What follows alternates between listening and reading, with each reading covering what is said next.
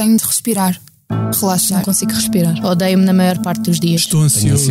Estou tão cansada. Estou sempre com medo que descubram que sou um impostor. Sou uma impostora. Sinto-me um impostor. Não consigo respirar. consigo Estou sempre dormir. com sono, mas quando preciso dormir, Sou não consigo. dispensável. Penso que vou falhar. Estou cansado com muito trabalho. Tenho estado muito cansado. Já acordo ansiosa. Não vou ser capaz. Sinto que nunca sou boa o suficiente. Não sou forte o suficiente. Tenho o peito em carne viva. Estar sempre bem é uma pressão enorme. Leva a dissimulação. Acho sempre que nunca vou conseguir alcançar os meus objetivos. Tentar não controlar tudo à minha volta. Ninguém espera isso de mim. Só eu.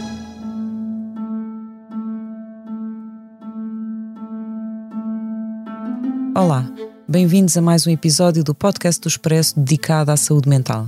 Eu sou a Joana Pereira Bastos e hoje vamos falar da adição, uma perturbação complexa que pode passar pela dependência de substâncias como o álcool ou a droga, mas que pode também traduzir-se em todo o tipo de comportamentos compulsivos, como o jogo ou as redes sociais.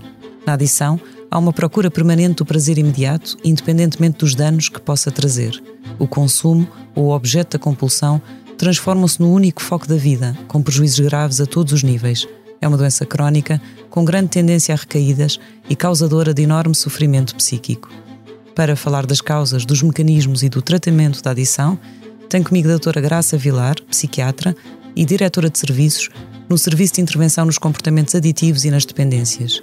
É igualmente meu convidado Martinho Dias, de 44 anos, ex-toxicodependente e membro das equipas de Rua da Crescer, Associação de Intervenção Comunitária que dá apoio a utilizadores de substâncias com vista à redução de riscos. Olá aos dois, muito obrigada por terem vindo. Obrigado. Obrigada. Esta é a nossa voz, a voz da Medis, sempre ao seu lado no acesso, prevenção e acompanhamento da saúde, com produtos e serviços que fazem bem ao corpo e mente. A cobertura de saúde mental, com psicólogos e psiquiatras online, e as ferramentas necessárias para um melhor conhecimento e acompanhamento da sua saúde mental estão disponíveis para todos os clientes. Saiba mais em medis.pt. Que voz é esta? É a voz de quem está e estará sempre ao seu lado. A Medis. Martinho, comece por si. Eu sei que fez as primeiras experimentações ainda no início da adolescência, mas depois tinha 17 anos quando começou, enfim, a experimentar drogas mais eh, pesadas. E disse-me, antes de gravarmos este episódio, que sempre tinha tido curiosidade pelos seus efeitos. O que é que acha que procurava exatamente nas drogas? Hum, sim, é, é- é sempre um pouco complicado porque às vezes as pessoas tentam buscar eh, o motivo e, e, e o porquê de, dessa pessoa ter eh, começado a usar eh, drogas, seja a perda de alguém, sejam traumas, sejam. Mas eu acho que, que, que podem estar eventos eh, complicados por trás do uso de substâncias mas também pode estar uma extrema felicidade por trás desse, dessa vontade e, e ter uma vida su- super tranquila, de, entre aspas, dentro dos padrões da sociedade e, e, e consumir drogas e poder vir a ter, eh, entre aspas, problemas com substâncias, que foi o meu caso. Eu, por exemplo, ainda eu conheço pessoas que usam drogas hum, pontualmente e têm uma vida super normal, eh, são pais de família, têm trabalhos. eh, eu não consegui, há muita gente que não consegue. eu, eu vivi dependente de algumas substâncias e, eh, como eu lhe tinha dito, eh, mas eu perdi a minha mãe com 11 anos, eh, foi complicado viver com o meu pai. e comecei a usar drogas, mas como eu venho de um meio muito pequeno de uma vila no Ribatejo, hum, pertencia a um grupo que não era aceito pela minha família. Pronto, é foi tudo um bocado descobrir e querer e sentir-me curioso. E, e comecei a fumar erva e AX com, com 14 anos e com 17, 18 já usava LSD e, e cocaína e por volta dos 20, acho eu, um bocadinho antes, se calhar, injetei a primeira vez heroína e cocaína e, e, e daí até aos 33 essas duas drogas fizeram diariamente, quase, quase diariamente parte da minha vida. Eh, eu ao mesmo tempo também já tive, eh, tive um, tenho um trajeto onde estive em oito ou nove comunidades terapêuticas. eh, certas vezes queria parar, certas vezes não queria, hum, outras vezes foi por ser empurrado. uh, uma coisa que eu noto é que a minha voz, desde, desde, desde que o meu uso de drogas era, entre aspas, conhecido, a minha voz deixou de ser ouvida ou, ou, ou então foi, foi começou-me a ser dito que tu não estás bem e tu precisas que alguém te guie. Eu não concordo muito com isso, mas também podemos abordar essa, essa parte aqui, porque, por exemplo, nós na Crescer trabalhamos, a nossa equipa multidisciplinar de rua hum, não impõe nada a ninguém, uh, trabalha com o que a pessoa nos pede, nos, nos, nos pede apoio em, e nós ouvimos a pessoa e, e, e toda a gente tem o direito à sua opinião e, e essa pessoa saberá melhor o que quer para o futuro dela do que eu como técnico, ou como par, ou como psiquiatra, ou psiquiatra uhum. ou psicólogo. Acho que essa pessoa é o catalisador para a sua ou não mudança. E, mas pronto, é, podemos também falar sobre isso. E, mas no, no seu caso, já nos certo. disse que ao longo dos quase 20 anos em que teve um percurso de dependência, fez várias tentativas de reabilitação, Sim. umas com mais vontade de mudança do que outras, mas seja como for, fez várias e teve internado em comunidades terapêuticas algumas vezes, mas acabava sempre por recair. O que, é que, o que é que precipitava, hoje olhando para trás, consegue identificar algum padrão? O que é que precipitava esse regresso aos consumos? É, é, é, um, é, um, é, um, é uma parte muito frágil quando qualquer pessoa sai de uma comunidade e, e sai com vontade e sai com, sai com ambição e, e, e quer parar, eh, mas uma pessoa vive um ano, ou um ano e meio, ou oito meses dependendo da comunidade, uh, num grupo, inserido num grupo de pessoas e, e de repente muitas vezes eu via-me outra vez em minha casa, na cidade de Lisboa, sozinho, braços cruzados, sem ninguém, sem nada. Sem um projeto de vida sem, também? Sem algum. Sem, inclusive às vezes sem vontade, uh, sem saber por onde é que ir, porque as comunidades também são um processo complicado no meu caso, porque as comunidades há vários, há várias, há uma variedade de filosofias, entre aspas, que cada comunidade defende, embora, embora sejam sempre todas, uh, todas defendem muito veemente o seu ponto de vista. E nós temos que seguir aquele ponto de vista, porque senão, uma vez dentro de uma comunidade, pus em causa algumas coisas e disseram-me: Martinho, tu ficas aqui e segues isto como, como nós temos uh, esta comunidade montada, ou vais-te embora. Portanto, é muito rígido. Sim, não podes ser aqui um elemento de distúrbio no meio deste uhum. grupo. Um, é complicado mas, portanto, também, mas quando, quando, saía desse elemento, desse, digamos, dessas circunstâncias mais controladas, de uma comunidade terapêutica, com um grupo de pessoas estanque, a viver certo. em conjunto, e dava, dava por si novamente sozinho, sentia. Acha que de alguma forma o regresso aos consumos era uma forma de aliviar a angústia era, que sentia? Era mais um escape de, de, era, mais, era mais uma forma de conseguir lidar com o momento e, e com, com o pensamento no futuro, o que é que eu agora vou fazer. Não sei fazer nada entre aspas, ou sei fazer isto, mas não quero ir para ali. É, é, é um mundo de questões que a pessoa tem e, e, especificamente se, se depois, entre aspas, não pede ajuda ou pede algum apoio ou é seguido ou, ou procura alguém, uh, eh, 80% das vezes acaba, a pessoa acaba por voltar aos consumos. Uh, e no meu caso, depois, aos, eu tenho 44, aos 29, 30 anos, há outra droga que entra em cena que são as metanfetaminas e e eu rapidamente dois anos depois uh, perdi o controle completo da minha vida porque não sabia se já estava acordado há 15 dias, se estive a dormir três dias seguidos, sempre que usava metanfetaminas ficava enfim, entre aspas, como novo e, e já não sabia se tinha, dormido, se tinha dormido, se estava acordado, se... e então comecei a ter episódios psicóticos uhum. e já lá iremos certo, falar pronto, uh, uhum. também vamos falar disso, ok. Uh, mas, mas são processos sempre.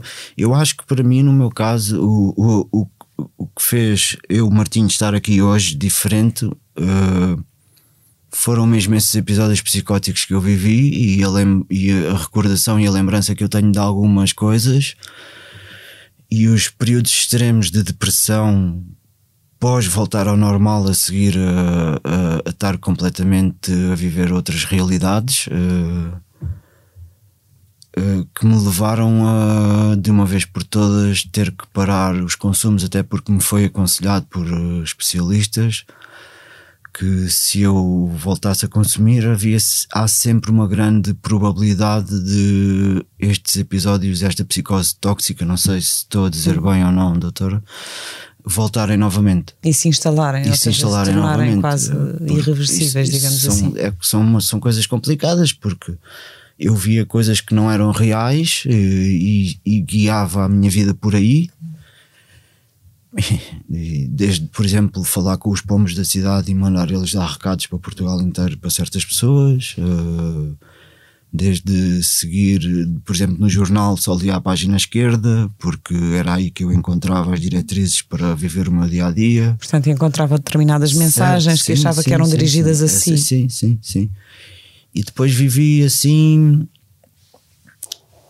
quando, um ano inteiro quase 33 ou 34 anos foi quando eu fui pela última vez parar novamente internado compulsivamente à psiquiatria.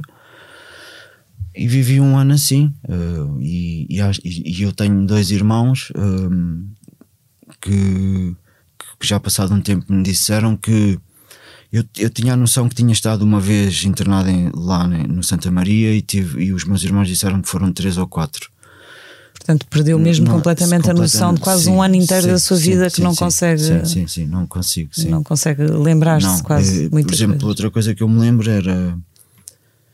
Eu tinha, eu estava extremamente calmo, mas, por exemplo, saía de casa e entrava num café, começava a ouvir gritos a chamarem-me e pessoas a dizer que eu era, não valia nada, que, que, eu, que eu era uma noda, que, mas eu ouvia as pessoas que estavam sentadas nas mesas e a falarem assim para mim. E, e tinha mudanças extremas de comportamentos e, e, e, sentimentos.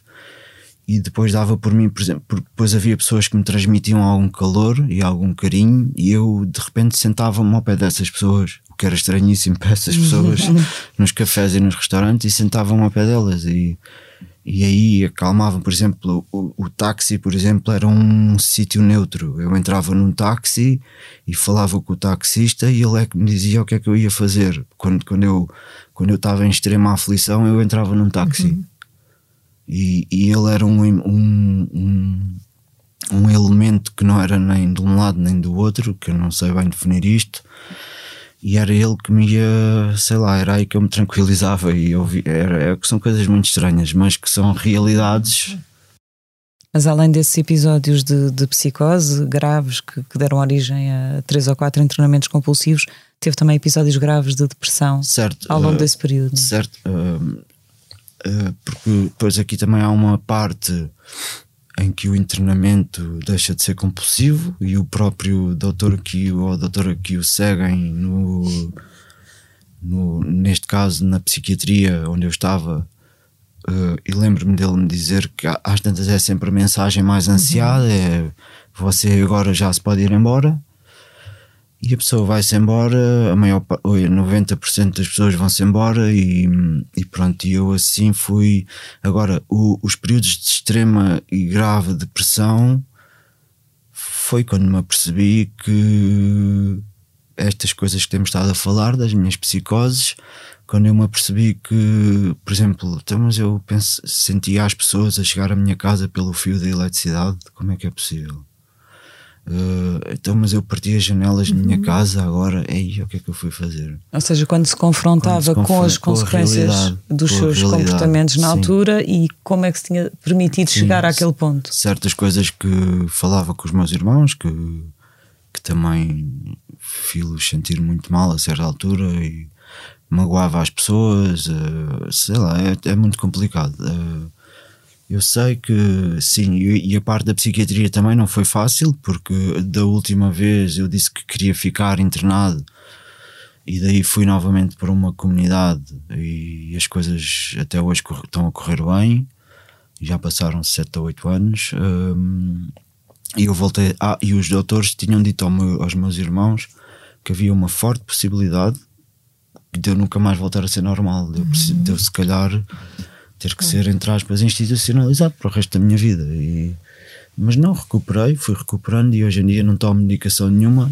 Tomo, tomava muita medicação, tomava no, no, no internamento tomava N medicações injetáveis, lembro-me perfeitamente de não conseguir andar da cama para o refeitório porque não conseguia, eram, tinha umas dores imensas nas pernas e, e, e, depois para a comunidade onde eu fui ainda fui a tomar muita, muita medicação, mas fui sempre tendo em vista o, se é preciso, se não é preciso, se tal, vamos tentar tirar este, vamos tentar tirar uhum. aquele e não tomo nada hoje em dia e uhum. tomo um comprimido que me ajuda a dormir.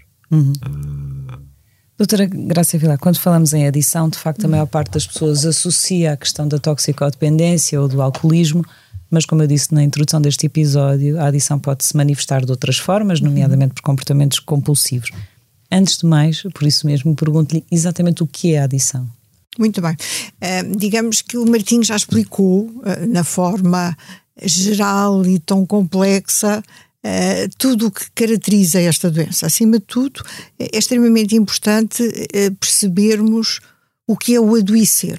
E, ao longo do trajeto e de tudo o que foi descrito pelo Martim, aqui está apontado, digamos que ele encarregou-se de, de, facilitar e transmitir, o que é extremamente importante, toda a evolução do que é esta doença, que ela é traduzida pelo, como ele começou logo a falar, quer dizer, quando se encontra uma razão para a pessoa começar a ter um determinado comportamento, que pode ser habitualmente, estamos-nos a referir à utilização de substâncias ou não só, poder ser só através de um comportamento, os comportamentos aditivos, por exemplo, em relação ao jogo. Eh, o, o que acontece aqui, muitas das vezes as pessoas nem sabem como é que isto acontece, o início, como é que é eh, como é que se processa. Eh, pode ser apontado quer como na perspectiva da diminuição ou da atenuação ou do disfarce de algum mal-estar, pode ser. Do mal-estar interior. Do é? mal-estar emocional, interior, do mal-estar que a pessoa possa sentir relacional, com a existência com o outro, uh, no mal-estar que possa estar a viver, a vivenciar, quer no, no seio da família, quer em termos do trabalho ou até no mal-estar por não ter nada, não é? Pode bem acontecer na vida. E a pessoa não saber o que se passa com ela. E isto tudo pode ser ainda mais grave quando acontece numa fase muito precoce da vida, como foi aqui apontado pelo Martinho, que foi logo no seu início da sua adolescência, não é? E que isto acaba por ser uma fase da nossa vida em que nós precisamos de ir construindo e encontrando os nossos referenciais, de ter as pessoas, as diversas pessoas que possam estar na nossa vida conosco, para nós também irmos encontrando um caminho e construindo a nossa vida, definindo a nossa personalidade.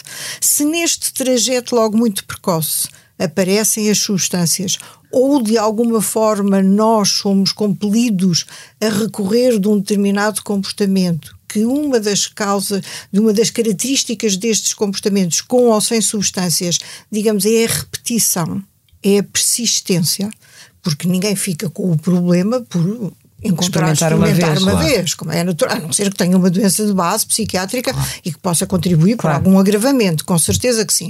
Mas é a repetição do consumo, é a repetição do comportamento, não só a repetição, como a persistência, a perseverança que vai contribuir para que todo o nosso sistema, nomeadamente pela evidência científica, sabemos ser uma doença neuropsiquiátrica e, portanto, há alterações significativas a nível do nosso cérebro em que a pessoa vai perdendo o controle. E quando muitas das vezes é apontado que a pessoa tem falta de vontade, uhum. não tem força de vontade, acaba, acaba por não a ter exatamente porque a própria doença lhe retirou Portanto, o processo de adição é realmente muito complexo, como o Martim acabou de dizer, é extremamente complexo na medida em que envolve várias vertentes, não só do ponto de vista fisiológico, biológico, neuropsiquiátrico, mas também nas outras áreas em que nós existimos, nomeadamente logo naquela que existe mais próxima de nós, a um nível mais micro, que é a família, e a definição de família é ela mesma diferente para cada um de nós e com características também diferentes para cada um de nós, mas depois nós, como ser social, existimos numa comunidade que também pode ter muitas repercussões ao nível da comunidade e na forma como estamos na comunidade e a comunidade se relaciona-se connosco. Como o Martinho aqui acabou de dizer, a minha família não aceitava o grupo de amigos com que eu me relacionava, mas era aquele grupo de amigos com que ele se identificou e era o grupo de amigos com que ele achou que estava mais próximo, era mais fácil aproximar-se daquelas pessoas. E de alguma forma foi construindo as relações com essas mesmas pessoas. Como, consequentemente, nessa relação que nós vamos tendo, quer com a família, quer com a comunidade, nós existimos a um nível mais macro, não é? Que depois existem outras figuras, nomeadamente figuras que se encarregam também de alguma forma de poder contribuir, quer para o nosso bem-estar, quer para o nosso mal-estar.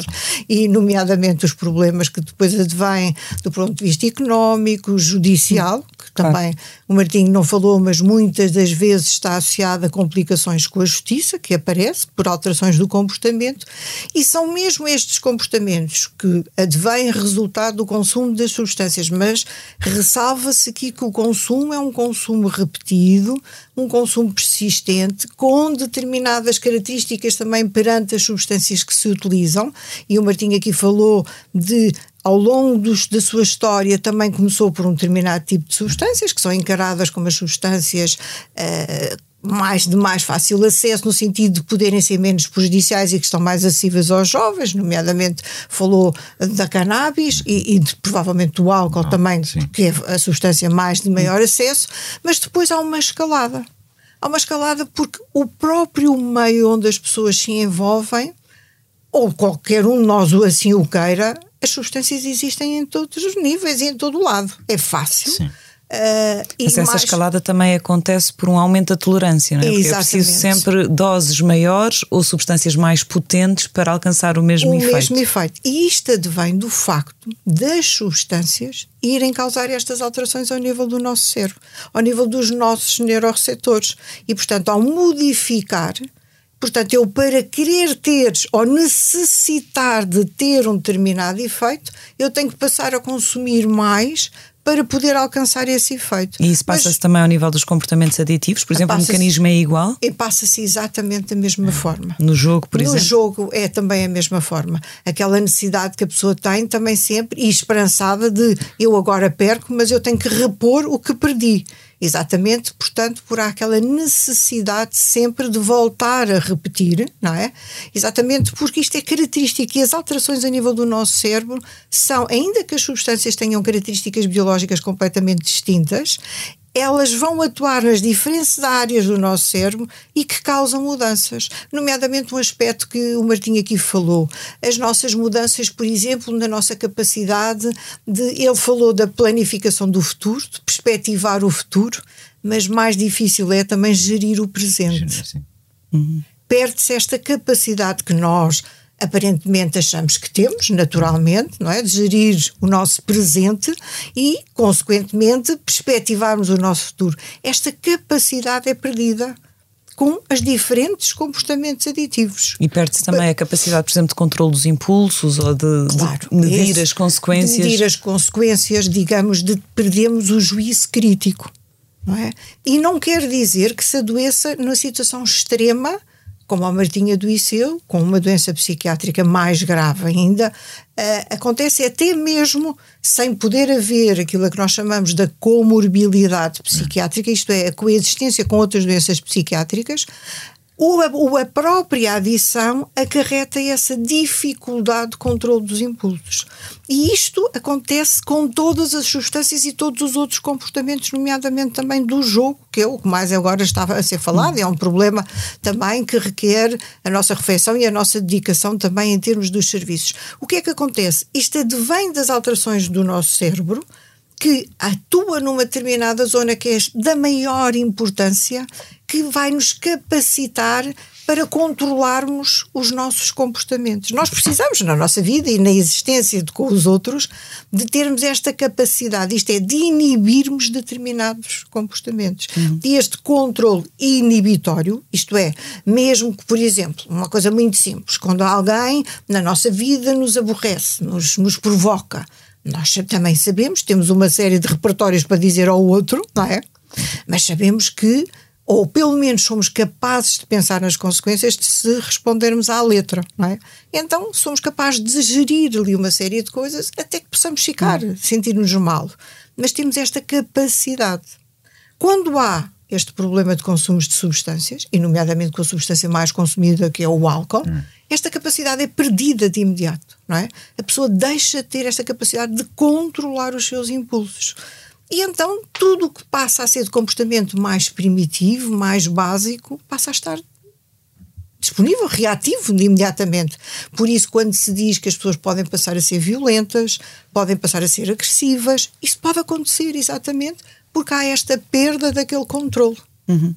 E o que é que se sabe exatamente ao nível das causas? Ou seja, há, há pessoas que têm maior predisposição uhum. para a adição do que outras? maior, podemos estar mais vulneráveis, mas há um aspecto que é extremamente importante. As causas são multifatoriais. Um aspecto que é extremamente importante é que qualquer um de nós pode adoecer.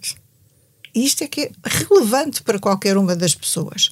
Do ponto de vista de podermos, porque repare, na nossa vida todos nós podemos ter comportamentos aditivos. Portanto, isto não é nada de uma coisa muito distante de outras sociedades e que não é nada connosco. Não. Isto pode acontecer com qualquer um de nós.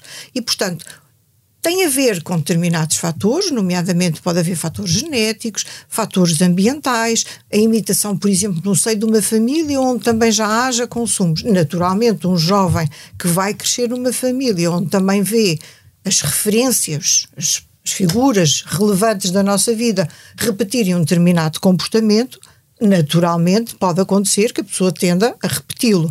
Mas pode não haver nada desses aspectos e, portanto, algo cada um de nós, de alguma forma, tem estas vulnerabilidades.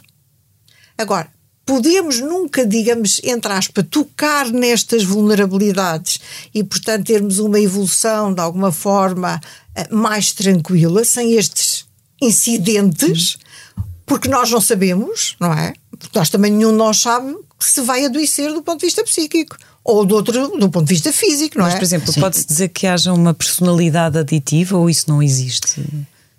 Pode haver uma personalidade, a construção da nossa personalidade também não é uma coisa estanque, não depende só de nós. A personalidade é de, eh, acontece num processo de desenvolvimento e que também ela é construída com multifatores eh, da existência com os outros e do ambiente onde estamos inseridos. Naturalmente, por exemplo, no caso de famílias, nós, nós às vezes vemos, bem, uma série de irmãos, os outros todos têm um processo e um desenvolvimento, todos foram aparentemente educados da mesma forma, como as famílias dizem, todos têm a mesma experiência com o pai e a mãe, ou seja, com as figuras de referência, mas há um dos irmãos que é diferente. Então vamos dizer, provavelmente, podia estar mais vulnerável a múltiplos fatores de risco. E são estes fatores de risco que podem fazer com que no meu desenvolvimento, a minha personalidade, contribua para eu adoecer. Por exemplo, eu, eu tive em algumas comunidades onde houve pessoas que tinham problemas com comida. Uhum. E e que são substâncias legais, por uhum. exemplo, as pessoas que bebem álcool, o álcool é legal, o açúcar, nós todos somos dependentes de alguma uhum. coisa. Agora, como a doutora estava a dizer, acho que o importante é sabermos usar essas coisas. É mas às vezes nós até queremos saber, mas perdemos esta capacidade, e é como a Martinha há bocado estava a dizer, eu na comunidade, por exemplo, nestes ambientes terapêuticos de contenção, em que tem determinados programas que são definidos para que a pessoa se volte a reencontrar, não é? a construir a sua autonomia, a saber lidar com a frustração, porque esta capacidade também é perdida quando há estes consumos e, portanto, esta capacidade, digamos, de, numa, vulgar, numa linguagem muito simples, é lidar com os outros, porque não é fácil nós lidarmos uns com os outros, não é? Ter que aceitar a diferença, não, não é? Não. Temos que aceitar as diferenças. depois de 5 ou 18 ou 10 ou anos uh, com uma problemática, quer dizer, eu sou eu que aqui estou, mas toda a minha estrutura interna teve que, entre aspas, hum, teve, houve coisas que se transformaram. Claro, porque, claro. E eu estou grato a essa transformação, porque senão não estaria aqui e não sei onde é que estaria hoje em dia. o problema depois não é só parar de usar, é, Claro depois são comportamentos, são, são várias coisas. É um problema muito mais profundo, é uma problemática muito mais profunda do que só parar de usar ou e fica-se bem. Ou, não. O Martinho neste momento já não consome há cerca de 7 ou 8 anos, não é? Foi o que, o que Sim, disse. sim. De vez em quando bebo álcool, mas raramente. Uhum. Ah, mas ah, do ponto de vista da droga, não, Sim, não consome não, não. já há bastantes anos. Ahm, e pergunto-lhe se, se acha, se se sente curado ou se tem sempre o medo de um dia poder voltar atrás. Eh, onde eu estou hoje e o, e, o, e, e o pouco a pouco que eu me fui construindo e o que eu conquistei e o que eu tenho eh, e a minha companheira e a filha dela e, o vivermos juntos e eu ter um trabalho, eh, os meus irmãos, ter uma relação com a minha família que, que tenho. Eh, poder decidir se vou para a esquerda ou para a direita, se saio às 10 da manhã ou se saio às 10 da noite, eram, são tudo vitórias internas eh, que eu tenho e que são muito melhores do que. Claro que eu também, quando usei drogas, houve momentos bons, mas houve momentos muito maus e, e eu não podia decidir, por exemplo, se saía da cidade às 10 da manhã ou às 10 da noite, porque haviam prioridades, haviam coisas a fazer antes de pensar em qualquer coisa. Porque a droga era o único foco da sua vida, é isso? Sim, hum, vamos ver, vamos dizer que sim. uh, eu, eu, eu faria muitas coisas, mas, mas, mas claro que sempre na prateleira de cima estavam os consumos. Uh, era, eram prioridade para tudo. E, e no meu caso, a mentira entrou muito em ação também. Uh, foram comportamentos enraizados que eu tinha ao longo de muitos anos que, que tive que desconstruí-los também. hum, e sim, claro que eu, eu- eu não tenho medo, eu não tenho medo do futuro e não, não vivo preso. Ai, se eu usar e como é que vai ser? Não, porque eu neste momento tenho a minha vida muito bem esclarecida para mim próprio e para os que estão à minha volta. Uh, e acho que o que eu tenho uh, eu não quero perder uh, e, e sei que se voltar a consumir há uma forte probabilidade da minha vida derrapar outra Tudo vez, outra e- vez, sim.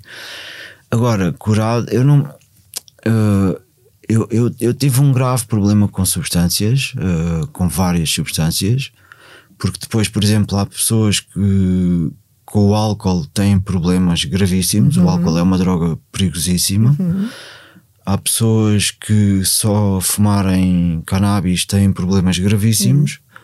Hum, eu acho que o problema uh, não são o problema não são as substâncias, são os comportamentos que nós temos com determinada substância, seja ela qual for. A relação que a se relação, desenvolve a com a relação substância. com o açúcar, com. Pronto. Agora, uh, eu não tenho medo uh, uh, e, e se estou curado ou não, não penso nestes termos. Uh, eu, eu Vive tive- o dia a dia. Sim, eu tive um problema, tive eu, eu acho que fica, a minha cabeça ficou doente. Não me considero um doente, uh, não sou doente. uh, e vou e estou a viver a minha vida, não, não tenho medo de. Acho, acho que não está. Não, ninguém pode dizer o dia da manhã, mas não está nos meus planos voltar a consumir e isso também me dá alguma liberdade e, e alguma estabilidade para, para ir encarando as dificuldades da vida normal, que ela já tem muitas. Claro. Mas de facto, doutora Graça Vilar, é sabido que é uma doença crónica com elevada probabilidade ou tendência para recaídas. Porquê que isso acontece? Bem, porque há aqui um aspecto que, que foi referido que em relação a esta doença, ainda que a pessoa neste momento que está numa fase de recuperação diga não se sente doente, ainda bem, não é? Eh, não significa que não tenha este problema, que não tenha esta vulnerabilidade grave. E acontece também que não é tão independente da substância. Portanto, as substâncias são um problema e são elas que vão modificar o nosso cérebro, são elas que vão modificar o nosso comportamento, porque um dos aspectos que, aqui, foi aqui referenciado é a pessoa fica escrava, é como se fosse um escravo, não é? O, o ter vontade Fica para fazer. dependente. Fica dependente, mas submetido a qualquer coisa. A vida ficou a ser aquele foco. Não é? O foco de ir consumir, de arranjar meios para o fazer, para concretizar e nomeadamente a utilização da substância. E, portanto, é esta mesma substância que vai reacender o problema se voltar a consumir numa fase em que, felizmente, se encontra de reequilíbrio da sua própria, do sua, da sua própria forma de estar. Não é? Agora, dizer que está curado eh, também tem a ver com o trabalho terapêutico que já desenvolveu e que diz: bem, eu não sei se posso utilizar isto. Isto advém também de um trabalho, e nota-se que tem este trabalho, exatamente porque, à semelhança de outras doenças crónicas, de outras doenças que recidivam, em que há recaídas, nenhum de nós pode nunca garantir eu não volto a claro, adoecer, claro. não é? Um, e aliás, a... há um risco, por exemplo, de substituir uma determinada Sim. substância por, por outra. outra. Por exemplo, substituir, eh, ok, já não, não consumo drogas, mas eh, virar para o álcool uhum. ou deixar o jogo e passar para a droga. Há muito esta. Daí o trabalho risco, ser é? Eh, muito profundo, claro, não, não ser claro, só parar de usar claro. e há, há uma reeducação. Porque foi aprendido na vida da pessoa que tem esta experiência que não deixa de ser experiências traumáticas, uhum. isto equivale a um Sim. trauma também na vida das pessoas e que é extremamente importante pensarmos também nesta vertente, não é? Que fragiliza determinantemente a pessoa para o resto da sua vida. E como também muitas, foi aqui também apontado por Martim, muitas das vezes também são os outros que dizem, bem, mas tu também és hum. fraco, tu Sim. tens este problema Muitas vezes as pessoas nem precisam que ninguém lhes diga nada, porque sabem perfeitamente o que é que têm, não é? Sim. E é este viver que fragiliza por um lado, mas também o alerta para outro e saber, como foi aqui já, já dito, a capacidade que se tem para determinar-se neste momento ele está mais livre para se ir autodeterminando, para ir capaz, estar capaz de dizer, bem, eu agora quero isto na minha vida. Uhum. É? que, digamos, que quem não tem estes problemas ao longo da sua vida vai dizendo eu queria isto para a minha vida. Uma coisa é querermos, outras vezes não conseguimos alcançar, naturalmente. Mas temos esta capacidade de querer, de orientar, de gerir. E é tão simples como eu costumo dizer, quer dizer, com os doentes e tudo mais, é gerir o presente é tão importante na nossa vida para conseguirmos perspectivar o dia o, da manhã. Para mim, uma coisa importante é, por exemplo, os meus sonhos estão vivos hoje em dia e, uhum. eu, eu tento ir atrás daquilo que eu que me faz feliz e que eu mais quero. Uh, Tem sonhos agora. Sim, sim. Outras alturas sonhos, nem os, outros, sonhos os haviam. das outras é? alturas eram muito negros. Claro, exatamente. e depois negros. este adoecer, o outro adoecer para além uh, do que diz respeito aos comportamentos aditivos, é o aparecimento de outra doença mental bizarra assusta, terrivelmente assustadora para o próprio, não é? Uhum. E que é vivenciado como qualquer coisa mesmo fora dele. Ao contrário que em relação às substâncias, não, o Martim consumia, como as pessoas podem utilizar substâncias e passa a ser delas, não é? É para seu próprio resolução, de umas das vezes até é uma forma de lidar eh, com os seus sentimentos, com os seus afetos, ou por prazer, Uhum. Porque há um lado não, bom uhum. e isso não pode ser negado. Porque é a tal procura do prazer imediato Exatamente. ou do alívio imediato da dor. Ou do... Exatamente, e, e, de alguma forma é uma experiência que muitas das pessoas relatam como no início ser boa, Sim. não é? E mesmo quando feita até mesmo com outras pessoas, essa experiência deixa uma memória.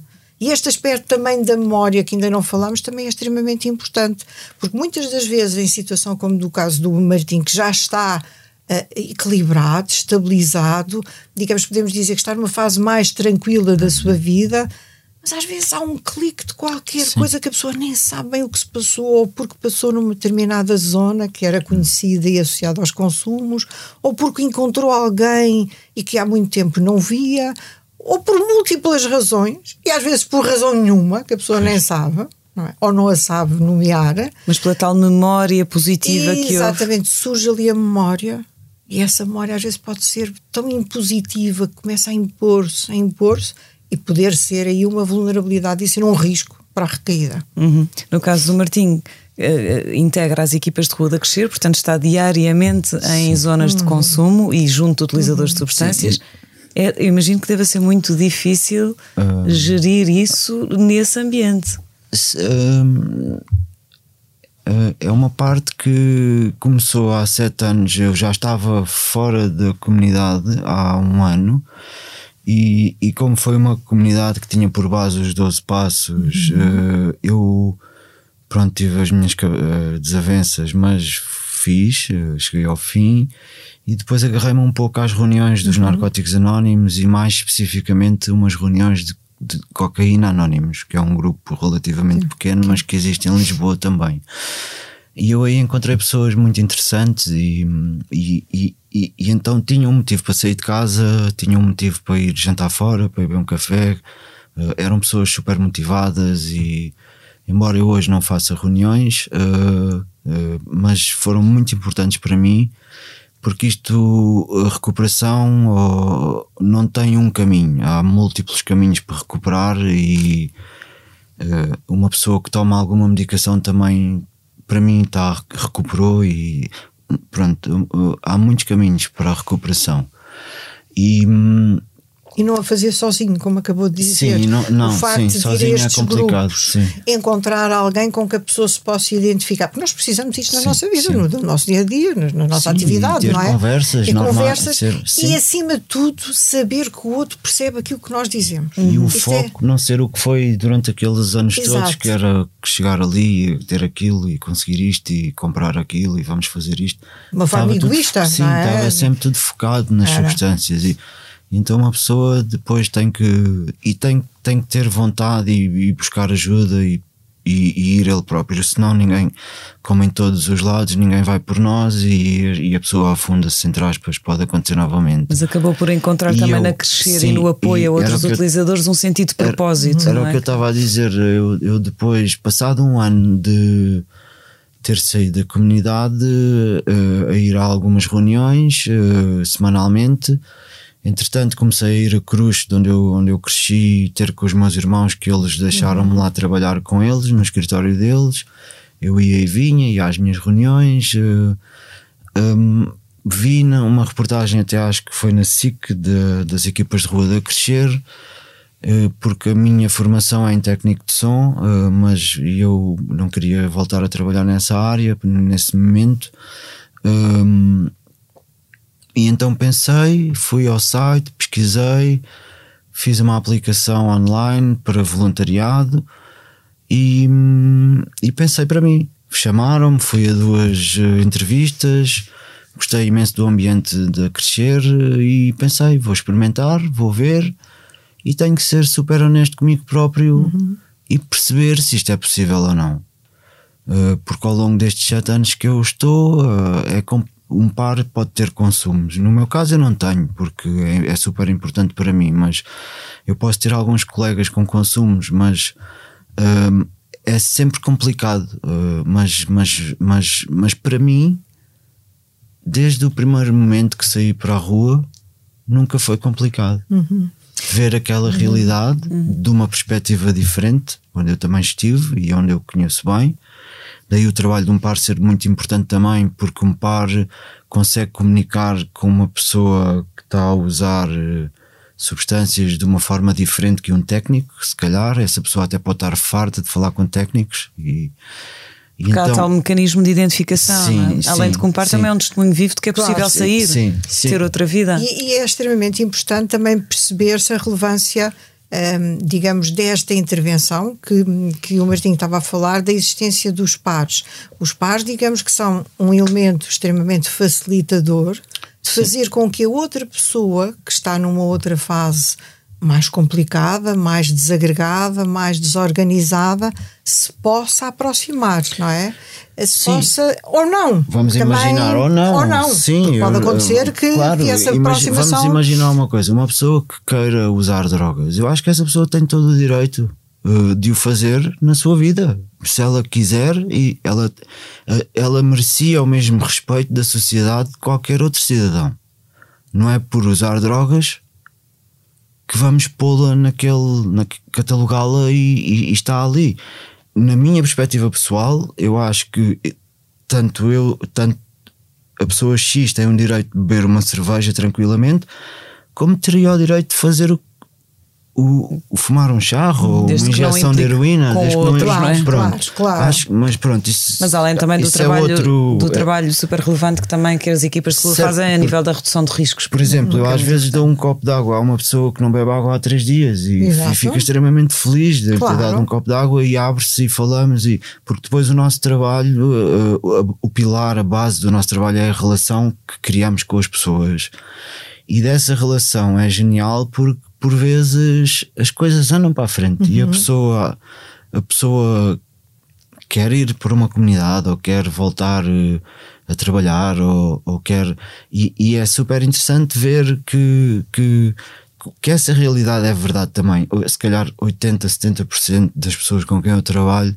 têm problemas reais com as Sim. substâncias como eu tive. Mas há aqui um aspecto que acabou de referir que é exatamente, digamos, o, o ponto, do ponto fulcral de, de poder haver construção para a mudança, que é o estabelecimento de uma É relação. relação, é, é? tudo. A relação. Claro que se as pessoas não têm capacidade, nomeadamente de procurar os serviços, são os serviços e são os pares que têm que ir procurar as pessoas. Sim, está a nós- intervenção da redução de risco, de minimização de danos.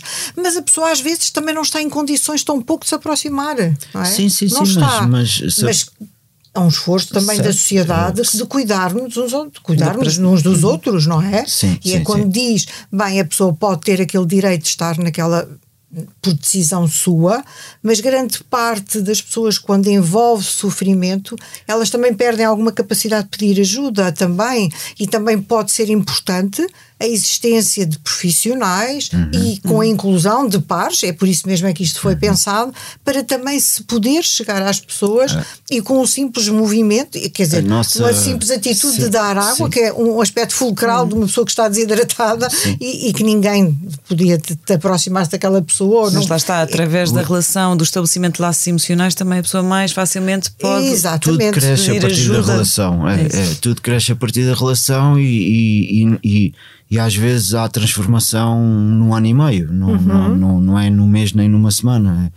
E, e é, é muito interessante ver o respeito que as pessoas que usam drogas no ambiente de rua têm por nós e, e, e é super importante uh, O trabalho que o fazem, trabalho claro que fazemos e, e esse trabalho também me dá alguma luz a mim uh, do que é que eu quero ou não quero para a minha vida, mas isso já é uma coisa pessoal Claro da que minha. é sua, é Sim. natural, claro. Uh, doutora Graça Vilar, estamos mesmo a aproximar-nos do fim do nosso tempo, mas eu queria lhe perguntar uh, um- uma coisa, pegando numa deixa uh, que o Martinho disse. O Martinho referiu há vários caminhos para o tratamento. E eu perguntava-lhe, de facto, uh, se há um tratamento, ou seja, se o tratamento deve ser específico consoante o tipo de substância ou o tipo de comportamento que estamos a falar, ou se há coisas que de facto são transversais, são fundamentais, são pilares do tratamento que têm que ser aplicados independentemente de qual seja a substância ou o comportamento aditivo. digamos que são as duas, o conjunto que acabou de dizer. Não é nunca poder ser só em função da substância, de todo. É? Habitualmente, lógico que as repercussões da substância no organismo daquela pessoa também muitas das vezes pode ser diferente da outra pessoa. O que é fundamental é exatamente a relação. A pessoa em concreto e com ela vai-se definir um trajeto para aquela pessoa, mediante a capacidade também da pessoa poder aderir a esse mesmo tratamento. Porque também não pode ser só da parte dos técnicos quererem coisas para que aquela pessoa possa fazer. Isso não é possível, porque a pessoa muitas das vezes não é que não queira, por simplesmente não está capacitada ainda para poder aderir, nomeadamente, a um projeto terapêutico. Então tem que ser determinados níveis. Então, em função do, do ponto em que a pessoa se encontra, da sua capacidade também de poder ser ajudada, é que esse processo tem que ser definido com a pessoa. E não é lógico que vai dizer, bem, mas está bem, em termos das terapêuticas, há uma evidência científica, com certeza que sim, há uma planificação dos programas terapêuticos, mas toda esta especificidade só pode ter algum sucesso, não é? Se for adequada a cada uma pessoa. das pessoas em concreto. Porque as pessoas, ainda que possa haver coisas em comuns, naturalmente que há, e digamos que o que foi apresentado, aquilo que eu, aqui pelo Martim, é a sua história, uhum. claro que tem coisas muito em comum de outras múltiplas histórias que fui claro, vivenciando na minha vida sim. profissional. Mas é específico dele. Pois. Assim como também em termos da intervenção que possa construir. E quando se diz o tratamento, a área do tratamento ao intervir tem diferentes vertentes.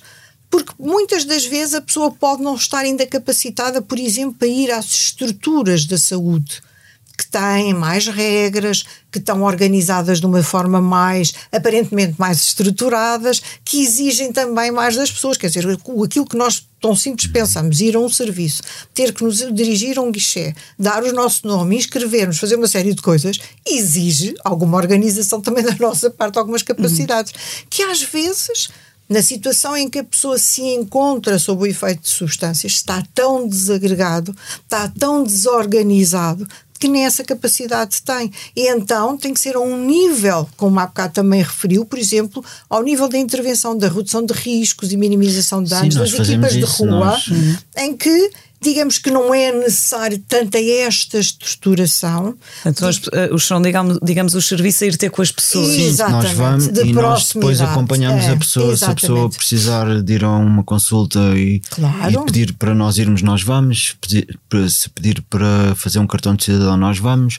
Se pedir para ir para a comunidade, nós encaminhamos. Nós, nós, nós depois somos uma referência Uhum. Um, auxílio um, auxílio também e acompanhar a pessoa a fazer uma, essas coisas. E, uma, e, um, e um ponto de confiança para essa pessoa que uhum. já está tão desacreditada uhum. em tudo. Claro, claro. E desesperançada, e não é? Perde a esperança, sim, não é? Sim, claro. E, e o, o encontro com estas pessoas, a construção de uma relação um, é extremamente importante Sim. e as referências e por isso mesmo é como eu costumo dizer, quer dizer, nós vamos evoluindo na nossa vida, uh, os doentes também vão e eles acompanham-nos, eles depois também sabem muitas coisas nossas, da nossa vida, uh, da nossa família e do nosso envelhecimento com o envelhecimento deles. E portanto esta relação tem que acontecer, porque senão não é possível Sim, de, todo, de todo, não é possível. E lá está, e tratando-se também de uma doença crónica, é importante que também se calhar o tratamento, ou pelo menos que haja um acompanhamento muito maior do que apenas um treinamento numa claro, comunidade não. terapêutica. Exato. Ou seja, depois Sim. disso tem que haver toda uma uhum. evolução, uhum. não é?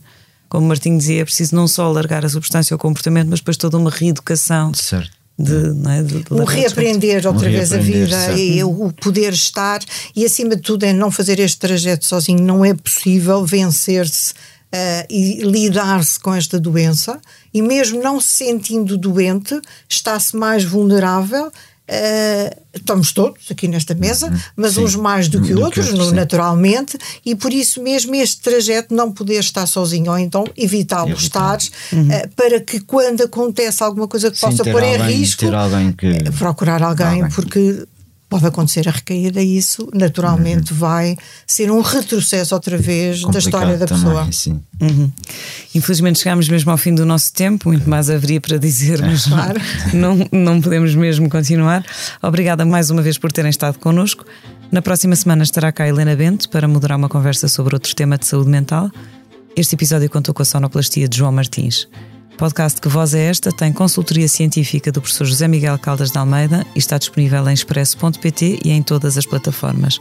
A todos os que nos ouviram, muito obrigada e até para a semana. Esta é a nossa voz, a voz da Medis, sempre ao seu lado no acesso, prevenção e acompanhamento da saúde, com produtos e serviços que fazem bem ao corpo e mente. A cobertura de saúde mental, com psicólogos e psiquiatras online, e as ferramentas necessárias para um melhor conhecimento e acompanhamento da sua saúde mental estão disponíveis para todos os clientes. Saiba mais em medis.pt. Que voz é esta? É a voz de quem está e estará sempre ao seu lado. A Medis.